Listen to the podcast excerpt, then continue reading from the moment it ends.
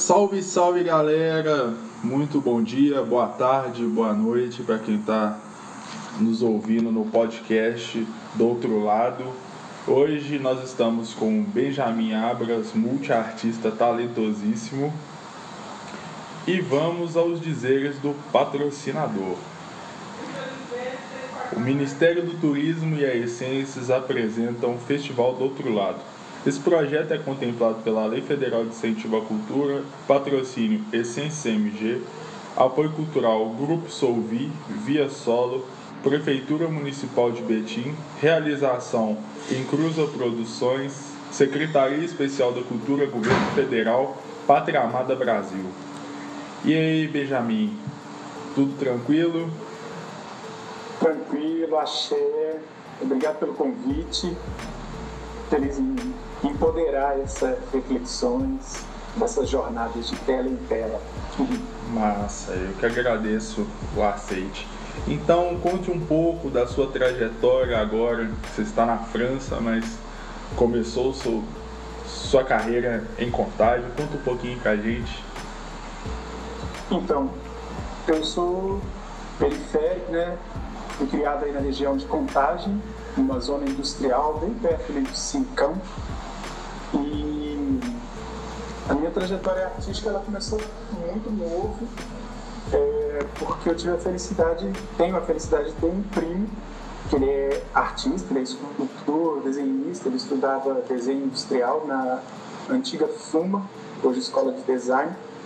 E através dele, né, que reconheceu a minha aptidão para o desenho muito novo, eu tive a felicidade de começar a aprender a desenhar e desenhando, aprendendo a projetar, a esculpir. Né? Ele tinha um ateliê de uh, cenografia que eu comecei a trabalhar profissionalmente a partir dos 13 anos. Então, eu comecei ali a desenvolver as técnicas né, da pintura, que é a minha primeira arte. Eu sou um artista interdisciplinar e que essa arte ela foi fundamental para mostrar para mim outros caminhos. Né? É, eu experimentei também, como todo adolescente, né? A pichação, pichei muito em contagem, Betim, com meus amigos, né, meus camaradas. Mas a arte, ela expandiu a percepção de que é, pichar pela cidade era uma forma mesmo de me expressar, mas eu, através de um segundo mestre que eu tive, que foi o Sebastião Pimenta, me mostrando pintura é, japonesa, estudei pintura zen japonesa com ele. E ele me disse que eu, que eu poderia viver de arte, que eu poderia viver de desenhar. Então, tem gente que vive de desenhar, desenha o dia inteiro. Eu pensei, poxa, mas isso é, isso é muito chique, né? E eu decidi começar a fazer meus próprios trabalhos também, minhas pinturas. E aos 16 anos eu fiz uma exposição na qual eu vendi todas as telas. Isso para mim foi um, um boom, assim, né? Da realidade de que é realmente um trabalho. E dessa experiência, eu, eu trabalhando com meu primo, eu conheci o teatro, comecei a também participar de grupos de teatro de rua, em Contagem, um grupo bem pequeno, amador, mas essa curiosidade né, foi projetando o meu movimento da tela para a cena performativa, né? Fazer performance com meus poemas, né? Comecei a, a, me, a me mergulhar nessa prática de desenhar e escrever poesia e performar minha poesia. E nesse processo eu fui conhecendo a dança, a música, teatro e culminei nas tradições afro-brasileiras. É, a primeira delas foi a capoeira. E que é a matriarca assim, da minha experiência dentro das tradições. É, acho que não fosse por esse trajeto, eu não, não teria uma visão amplificada das possibilidades de ocupação de um corpo negro nessas telas, né, nesses espaços de poder, né, tanto na pintura quanto na cena performativa do teatro, da dança e da música. Entendi. A música, muito massa. E como esse corpo chega aos palcos? Você lembra desse momento, da sua entrada aos palcos, com teatro, com performance? Sim. foi, foi, foi algo muito rico, porque uh, eu fazia muita performance de rua. Eu venho do teatro de rua, é um grupo pequeno da periferia de, de Betim, e a gente fazia teatro na rua, né? fazia experimentos, estudava Stanislavski né? por nossa própria conta e tal. E nesse meio tempo ainda trabalhava um pouco fazendo uh, teatro de bonecos. Fui convidado para fazer parte de uma companhia de teatro de bonecos, que é a Companhia Zero. E dessa companhia, um período em que eu viajava muito para o sul, viajava em Belo Horizonte, em pequenas cidades de Minas, é, a gente fez uma temporada também de São Paulo, eu soube do teste para o filme Uma Onda no Ar. E as pessoas me disseram, olha, tem um teste para um filme, eles estão procurando atores negros. E eu, como naquela época, né, estou falando de 1999, é, o cinema, a televisão brasileira, negro nesse, nesse contexto fazia papel de bandido, porteiro, entregador de café, né? só isso, principalmente bandido. E aí eu falei, pô, não tô afim de fazer isso, não tô afim de construir essa representatividade. Mas aí o meu primo também ficou sabendo do teste e falou, cara, vai lá e tenta, de repente é uma coisa diferente. Eu falei, tá. E fui, e logo que eu cheguei para fazer esse teste, meu, meu currículo nessa época já vinha com essa é, marca, assim, como ator bailarino. E aí o, o, os camaradas lá do casting bateram o olho falaram, opa, você é ator bailarino, eu tava com meu cabelo bem grande, né, blackão e tal. O cara, não corta seu cabelo não, porque eu acho que pode ter um papel bom para você. E de fato, em 2001, o teste foi em 99, 99, 2000 também fiz um outro teste. 2001, teste definitivo, eu passei para performar o Brau né, nesse filme, que é Uma Onda no Ar, conta a história da Rádio Favela. Então, antes mesmo de atuar nos palcos, eu atuei primeiro no cinema. E foi assim, foi, foi muito revolucionário para mim profissionalmente, porque acordou a responsabilidade sobre a qualidade do trabalho que eu desenvolvo. Né? E naquele momento, eu com 25 anos, eu entendi, falei assim, cara, isso aqui é muito sério, tem que direcionar essa energia para o tipo de artista que eu quero ser, que tipo de artista que eu quero ser, para onde eu quero ir. Não seguir a massa, seguir simplesmente o fluxo. Ah, você vai para o cinema, você vai fazer cinema. Não, isso aqui é muito mais, sabe? É, uma, é um portal que se abriu para mim e que continua a abrir portais para mim. Inclusive, né, agora eu já fiz vários filmes, já fiz mais de sete filmes, entre curtas e longas. Participei de uma série recentemente que está na Netflix, que é o Afronta. E aqui fora eu estou começando a desenvolver outros projetos também, são os meus próprios filmes. Né? Então, é um portal, assim, essa primeira tela. Entendi. Bom, e sobre seus próprios, seus próprios filmes que você está desenvolvendo, é, tem uma base? Qual é a base? Você trabalha a questão da, da ancestralidade e a periferia, ela vem fortemente marcada nesses trabalhos que você tem desenvolvido? Sim. Esses trabalhos, né, são filmes é, para apresentar principalmente o meu percurso nessa encruzilhada, nas encruzilhadas do mundo, né? E o que eu estudo muito em termos de videodança, videoarte, é, eu tenho percebido uma lacuna muito grande na relação do diálogo entre as diásporas e a presentificação dessa poética das tradições afro-brasileiras no cinema, né? no cinema, na, na videoarte. Se apresenta, mas isso ainda está muito, uh, como é eu vou dizer, elitizado. Isso não chega, por exemplo, até o Brasil tem muitas obras que chegam, mas elas ficam no métier, no, no, no, meio da arte contemporânea. Se você é um artista contemporâneo, você vai ver.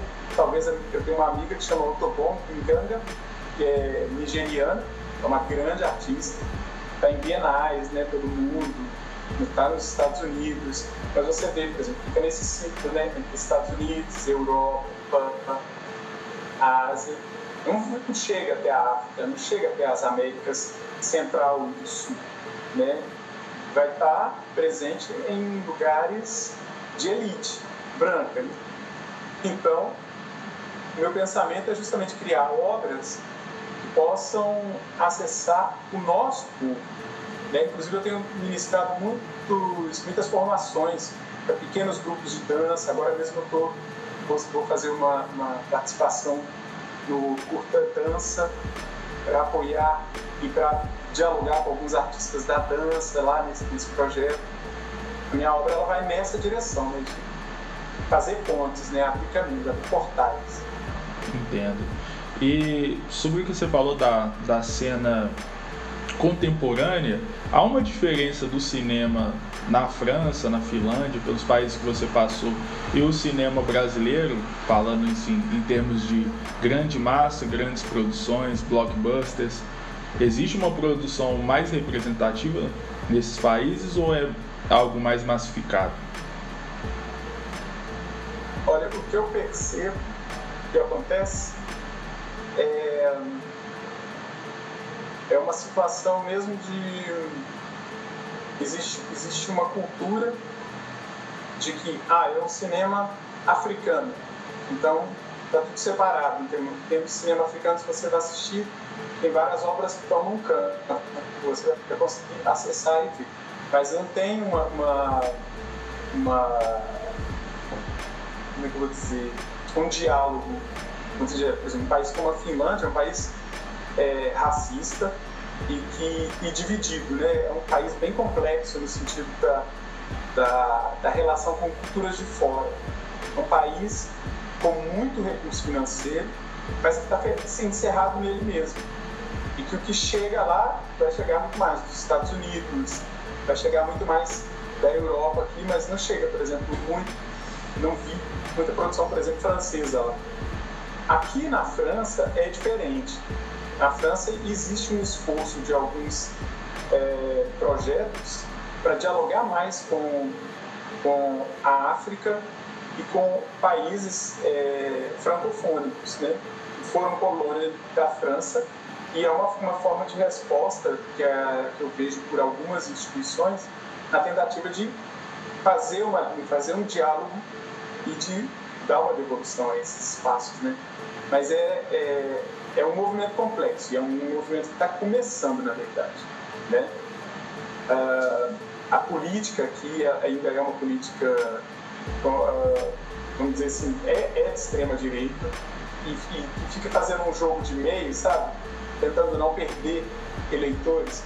E isso tudo, né, nesse sentido dos blockbusters, a, a produção cinematográfica perde muito, né? Ela não é muito uh, política, ela era muito direcionada para os problemas presentes na contemporaneidade. Ele tem uma produção de cinema francesa que é riquíssima em termos de humanidade, fala do ser humano, né, de questões de fragilidade, de questões psicológicas, mas desvia, por exemplo, de processos como o da descolonização, na, no processo de educação para o povo, sabe? Sim, sim.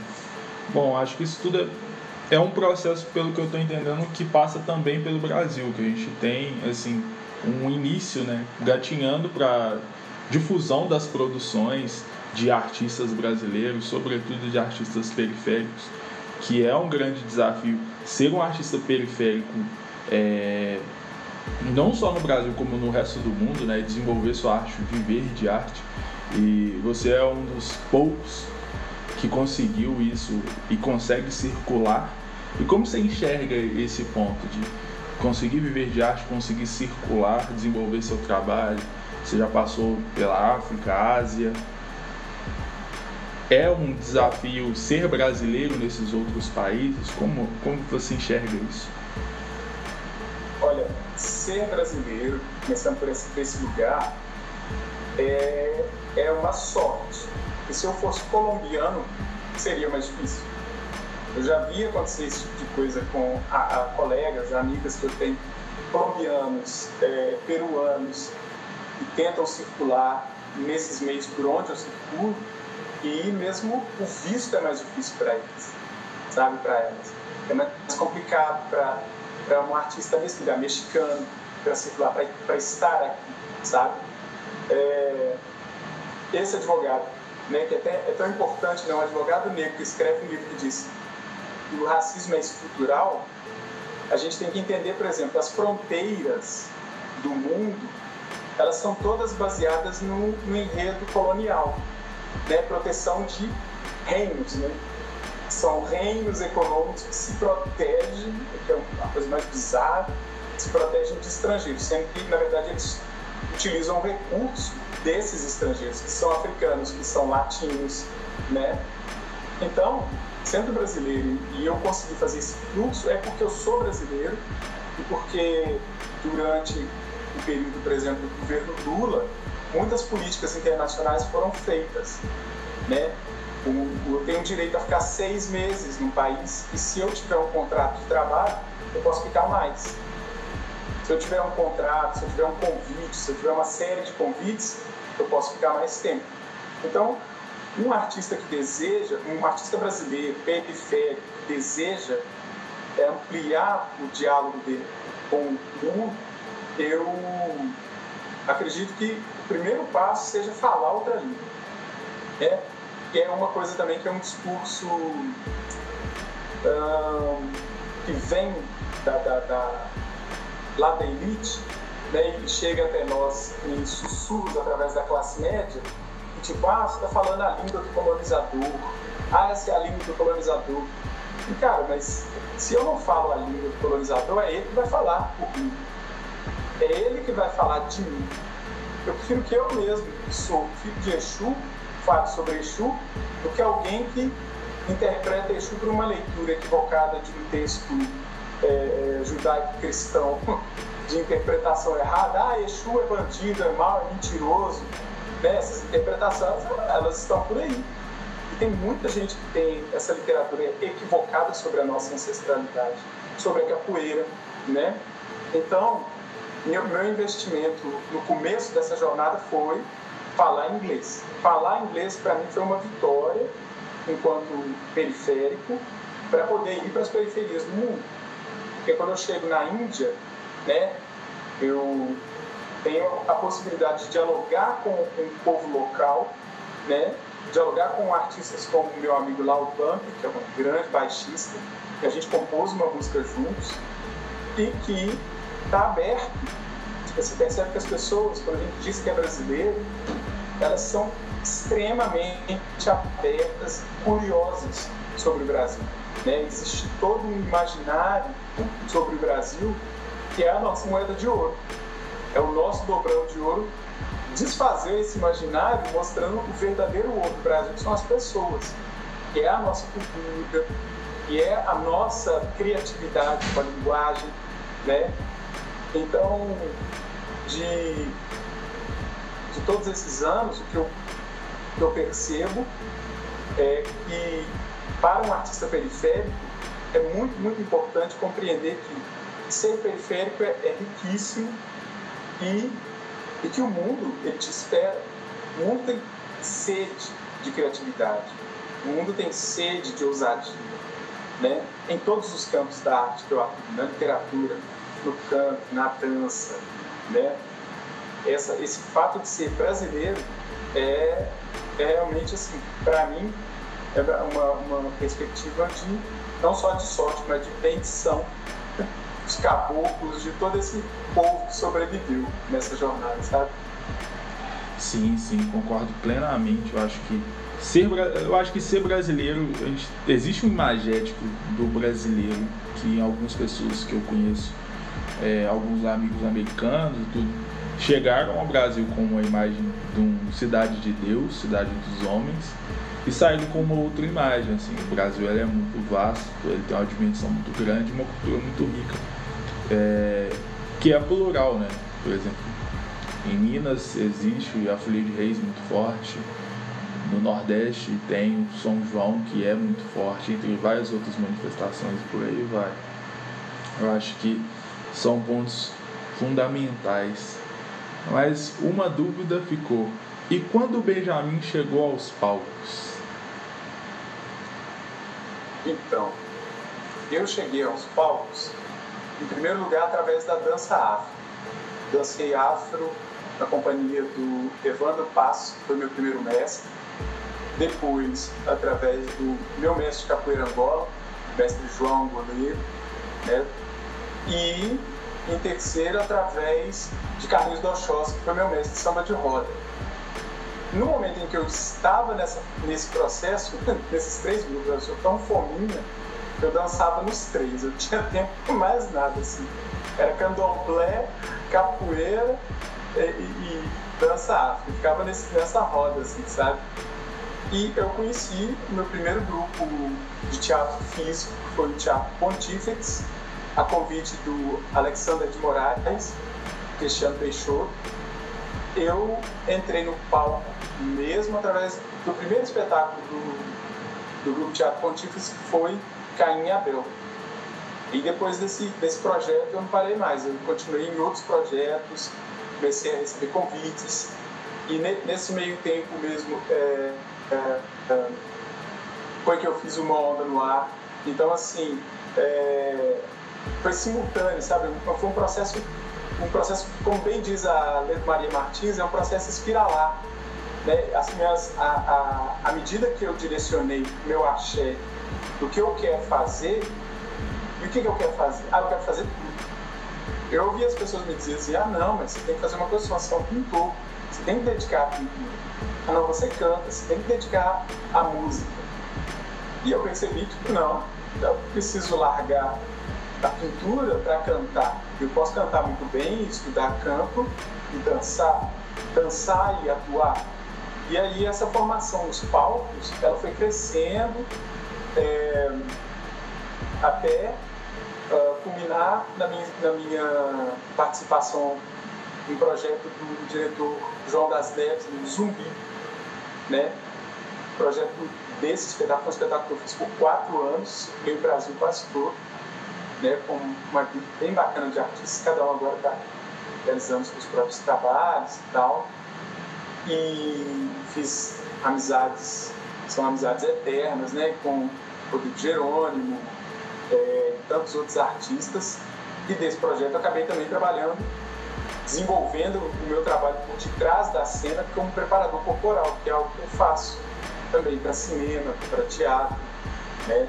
E com meus próprios espetáculos. Aí estreiei meu primeiro espetáculo solo, foi o Macemba, é, no terreiro contemporâneo. E depois desse primeiro solo, Aí eu não parei, percebi que, tipo assim, não, agora eu vou cuidar mesmo, mesmo do meu trabalho. Eu tenho uma formação densa, falo inglês, tenho conexões, consigo compor minha própria trilha sonora, né? tenho a minha visão cênica. Então eu passei a investir nos meus próprios espetáculos. E agora estou nesse processo também de investir nos meus próprios filmes. Entendi. E qual é a principal diferença que você vê entre estar nas telas e estar nos palcos?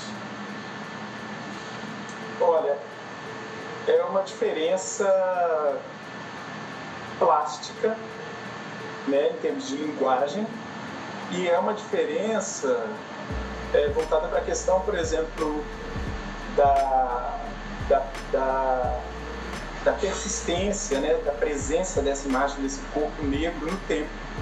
Os meus espetáculos, né, tem muitas pessoas que não vão ver. Tem muitas pessoas que assim, eu não sei se eu vou voltar algum dia a fazer uma cena, eu tenho desejo, mas não sei. Agora, uh, eu tenho uma série de vídeos que eu coloquei no YouTube já faz muitos anos, e em 2009 eu fiz uma série de vídeos que é uma referência na performance brasileira e no mundo, muitas pessoas, muitas pessoas no mundo inteiro usam esses vídeos. São vídeos do meu primeiro CD, no fundo branco, onde eu estou dançando as minhas músicas. Nessa experiência, eu percebi, né, tão, tão, tão forte como a minha experiência numa onda no ar, que é uma coisa assim, quando você vê o seu nome na tela, sabe, seu coração vai quase na garganta, né? Você fala assim, caramba, isso é muito grande. Estou no cinema brasileiro.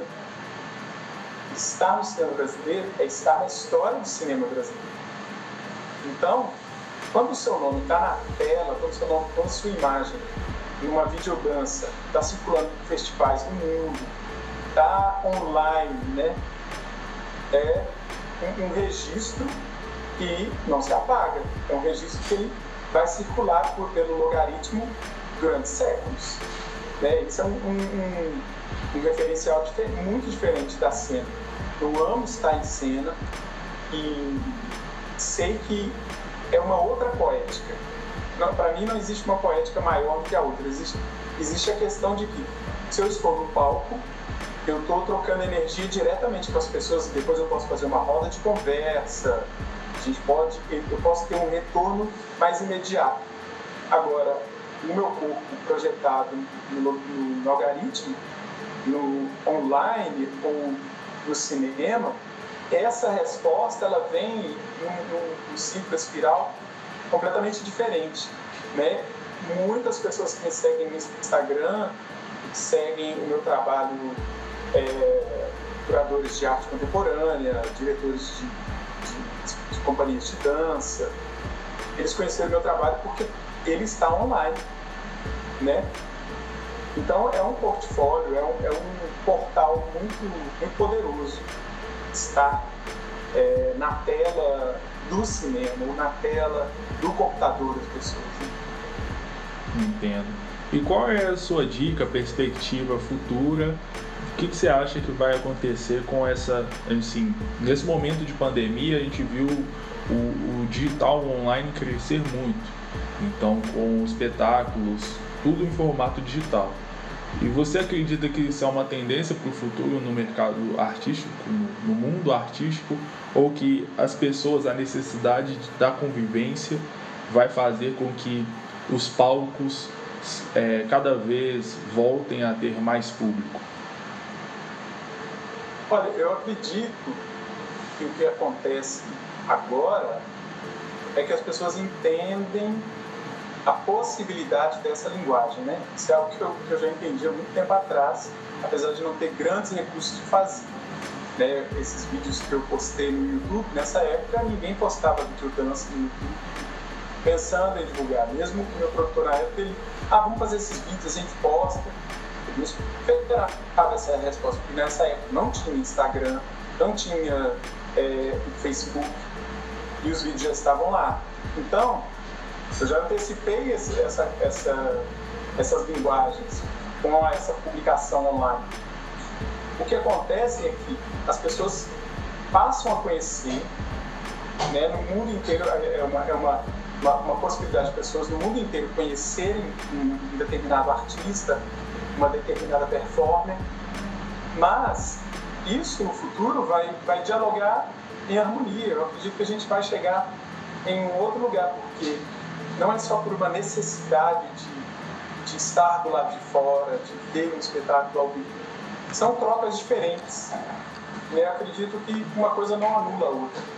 Ela, na verdade, ela abre a, a nossa atenção para o uso dessas ferramentas. São ferramentas que estavam aí do lado. Vídeo chamada, né? A gente poderia fazer coisas online. Eu fiz uma performance online em 2015, em 2016, quando da, do golpe, né, quando aconteceu o golpe, o governo Dilma caiu, a primeira sabotagem do Temer foi destruir o Ministério da Cultura. Então eu perdi duas passagens, uma para o Japão e outra para a Índia. Eu ia fazer uma performance na Índia, eu ia fazer uma performance no Japão, do Japão eu ia para a Índia. E o que, que aconteceu? Eu fiz a, a performance via Skype naquela época. E não perdi o, o financiamento desse projeto lá, né? não perdi a oportunidade de fazer conexão com a minha obra. Então, a possibilidade de ir agora, né? quando, quando esse, essa situação, agora vamos pensar daqui a alguns anos, daqui a dois anos, um ano, ah, já pode viajar tranquilamente, já pode vir fazer a performance. Essas pessoas que viram meu trabalho, elas me esperam. Né? Então, é, ela serve como, como um, um, uma. pensando em francês. Como uma conexão, um link. Essa, ela funciona como um link. Você fazer online É como um, antigamente a gente tinha esse cartão, né? A gente tem um cartão para mostrar. Ah, quem é esse artista? A pessoa vai olhar no Instagram, a gente vai olhar no Facebook. A pessoa fala assim, olha, já vi esse vídeo, ah, já vi uma videodança dessa dançarina? Tá. Ah, eu gostaria de ver ela, né? Ah, gente, eu te convido ela para minha ópera. Então, assim, é, é um, um, um, momento muito desafiador né, para o espírito humano, principalmente para nós, periféricos, periféricas, mas que a gente tem a, a, a essa ginga mesmo de entender a linguagem e fazer uso dela para além. Já tinha muita gente que fazia vídeo em celular. Quando as grandes empresas perceberam isso, o que elas fizeram? A primeira coisa que elas fizeram foi fazer um filme com o celular em grande escala. Mas disso a periferia já fazia. Né? A, a periferia está sempre é, é, movimentando essa espiral. E, aqui quem está no epicentro ali na, na, na classe média rica e que tem um olhar um pouco mais atento, sempre, opa, olha essa tendência de moda das ruas da periferia tal. Aí vai lá e puxa aquilo e cria alguma coisa. Como se aquilo nunca tivesse existido, mas não é uma realidade. A realidade é que, como diz a Cidinha, é, no livro dela, tipo, são as bordas, né? As bordas definem o rio. Então, assim, essas bordas somos nós. Nós somos as ervas que estão ali, nós somos as pedras que estão ali, que estão lapidando, pulindo, purificando essa água que chega até o mar. Né? Até que nós também vamos até esse mar. Nossa, incrível essa forma de pensar. E qual que é o seu processo? Existe uma diferença no seu processo criativo para as telas e o seu processo criativo dos palcos? Ou é um processo similar que só se diferencia no, no formato de exibição final? Tá, não. É, eu tenho um processo para cada linguagem, porque como é uma linguagem, eu penso muito na perspectiva de desconstrução do que já existe nessa linguagem. Por exemplo, nos palcos, né, vou falar de um espetáculo que eu fiz, que é o Calundu. O Calundu é um espetáculo que eu faço o espetáculo assim, 100% do espetáculo eu estou de costas e usando um chapéu que cobre o meu rosto. E, e uma, uma das, uma, algumas pessoas que assistiram o espetáculo, depois a gente foi fazer uma conversa, a pessoa falou, né, e tal, falou do movimento da estrutura muscular que tem nas costas. Nesse, nesse espetáculo eu estava escutando muito do Chicá, né, que é o movimento dos ombros no candomblé, na dança de candomblé. E aí, uma outra pessoa que estava nessa conversa falou: Nossa, mas é verdade, você está o tempo todo de costas no espetáculo. Olha, eu não percebi que você estava de costas, é estranho. Então, o seu corpo muda. Então, isso mostra que a minha pesquisa corporal em cena, quando a pessoa está assistindo, é o desafio de desconstruir o olhar dela dentro daquele, dentro da, da cena, da dramaturgia de espaço do teatro, que é uma dramaturgia pequeno burguesa, em que eu me sento aqui e observo é, e sou afetado ou não por aquilo que acontece. Agora, se eu consigo fazer com que a pessoa ali assentada ela sinta essa provocação do movimento, esse impulso do movimento, né, isso gera um imaginário dela pensar, por exemplo, eu estou de frente, eu não estou que acontece né, dentro daquela cena ali no espetáculo Calundu. Quando eu faço um filme, eu penso dentro da questão do espaço que eu tenho, que é a tela. Né? Nesse espaço da tela, é, eu tento construir o quê? Uma dramaturgia que é mesmo nos filmes que eu, que eu, que eu dirijo, na minha, no meu propósito de, de direção, e mesmo os, que eu fui, os filmes que eu fui convidado a trabalhar, eu penso, como que eu coloco esse corpo diante da câmera e amplifico uma parte do movimento, crio espaços vazios para o entendimento desse movimento, for mais rápido, for mais lento, né? Inclusive numa videodança que eu fiz uh, em parceria com a Universidade de Ouro Preto, que é o Idiola Lapini, também em parceria com Lau Santos, tem um momento do vídeo que as pessoas achavam que tinha uma câmera, estava é, acelerado o movimento. Eu falei, não, aquilo ali sou eu que acelero o movimento, mas como eu sei que eu estou diante de uma câmera, eu brinco com os ritmos, com um tempo diferente e acelero, depois reduzo o movimento. Aquilo criou uma ilusão da pessoa que assiste o vídeo de que houve uma aceleração na imagem. Isso eu sei, não é nada por acaso, né? Costumo dizer que o acaso é a morte de tudo que nós somos. Não existe acaso. Existe uma escolha e existe a, a possibilidade daquilo funcionar ou daquilo produzir uma terceira outra experiência. E atualmente eu tenho dentro do meu processo de vídeo, eu como eu sou desenhista e eu estudei muito tempo storyboard, né, para cinema, que é fazer o quê? Croquis das cenas. Eu tenho croquis de todas as performances que eu faço. Eu faço isso tanto para dança quanto para o meu trabalho de videodança. E aí não quer dizer que eu tenho que seguir aquilo lá, mas é um mapa que possibilita para mim quebrar a, a, a, poética dessa tela de cristal, esse cristal líquido, essa, essa imagem projetada. Então, se eu conseguir criar fabulações, imaginário na pessoa quando ela assiste o meu corpo na tela, então eu vou ter alcançado um avanço na, na diferença de um espetáculo para outro. Entendo. Então é possível dizer que as vertentes artísticas que você trabalha se completam, se complementam? Sim. Eu, por isso eu, eu, digo assim que é, atualmente na arte contemporânea eles chamam artistas como eu de interdisciplinares. A interdisciplinaridade, na minha perspectiva, ela tem a ver justamente com esse lugar de que as linguagens, a gente está está vivendo um momento no, do século XXI, esse começo do século XXI, em que não existe barreira entre linguagens. Um artista do rap, ele não precisa ter medo de cantar numa ópera. Um artista da ópera, ele não precisa ter medo de fazer uma performance dentro de um samba de roda.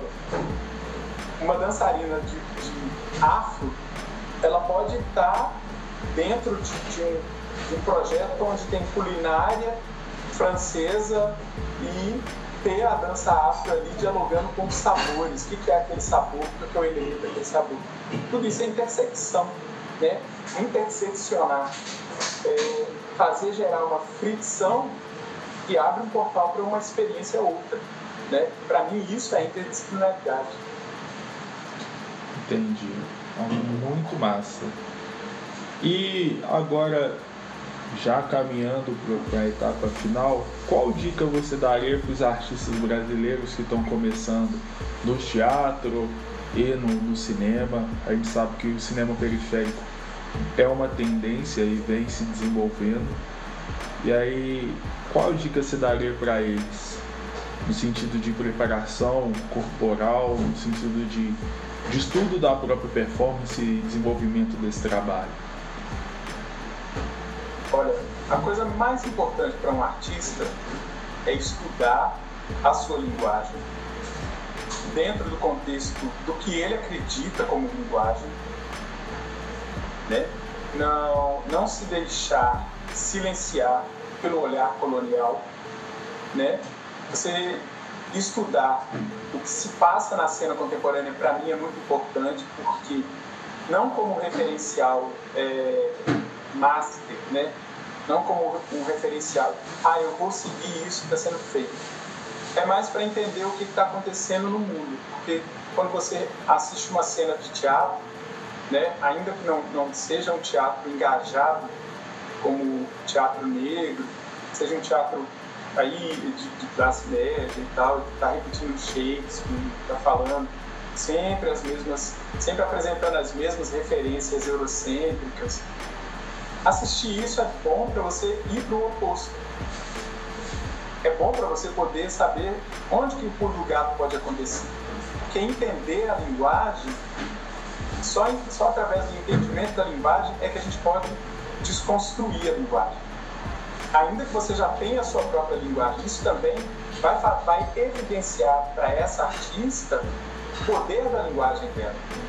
Né? Se você é poeta e nunca fez música, se aproxime de alguém que faz música, vai entender o que, que é a sua poesia virar música, para que você mesma possa tomar o poder de criar isso futuramente, ou dialogar com isso com tranquilidade. Então, assim, é estudar a linguagem, a sua linguagem, estar aberto para dialogar com outras linguagens. E esse é um grande poder da micropolítica, né, dentro do campo das artes e economia, na economia do mundo também. Falar inglês, estude outras línguas, para que você possa falar por você, por você mesma, né, as suas perspectivas, o que, é, o que tem valor para você na sua arte, né, para que você não seja traduzido de uma, de uma forma equivocada ou folclorizada. E, por fim, criar sem medo, falar sem medo. Fale das coisas que você quer falar. Apresente aquilo que você acredita. Se posicione politicamente sim.